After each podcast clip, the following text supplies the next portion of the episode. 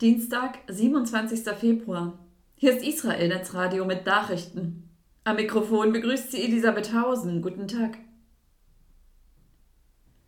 Kritik an Berlinale Verantwortlichen.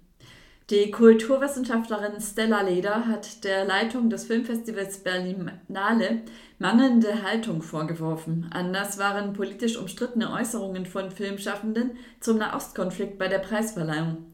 Eine öffentlich geförderte Kulturinstitution müsse auf antisemitische Vorfälle vorbereitet sein und solche Äußerungen sofort in einen Kontext stellen können, sagte Leder in einem Gespräch mit dem evangelischen Pressedienst. Die Moderation hätte gleich auf der Bühne auf die Äußerungen eingehen müssen. Künstler hatten bei der Preisverleihung auf dem Filmfestival am Samstagabend unter anderem von einem Genozid im Gazastreifen gesprochen und Israel Apartheid vorgeworfen. Der Terrorangriff der Hamas am 7. Oktober auf Israel mit 1200 Toten blieb dagegen unerwähnt. Es sei in Ordnung, zum Nahostkonflikt verschiedene Positionen zuzulassen, doch eine Kulturinstitution müsse auch wissen, wo die rote Linie überschritten sei, sagte Leder. Bei den Äußerungen der Künstler handelt es sich um israelbezogenen Antisemitismus.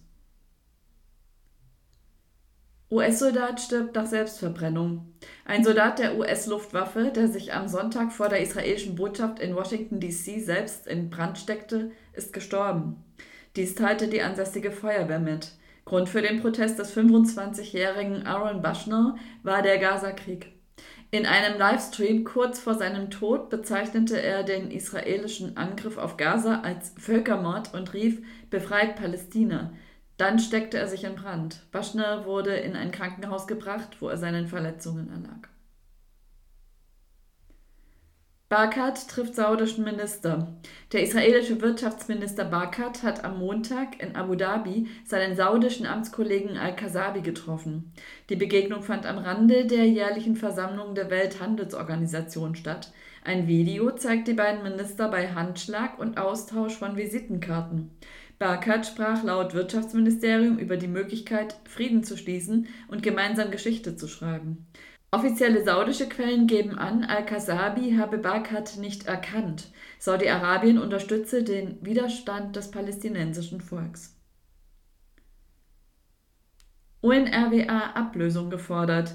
Die Organisation UN-Watch fordert eine Ablösung des umstrittenen Hilfswerks UNRWA.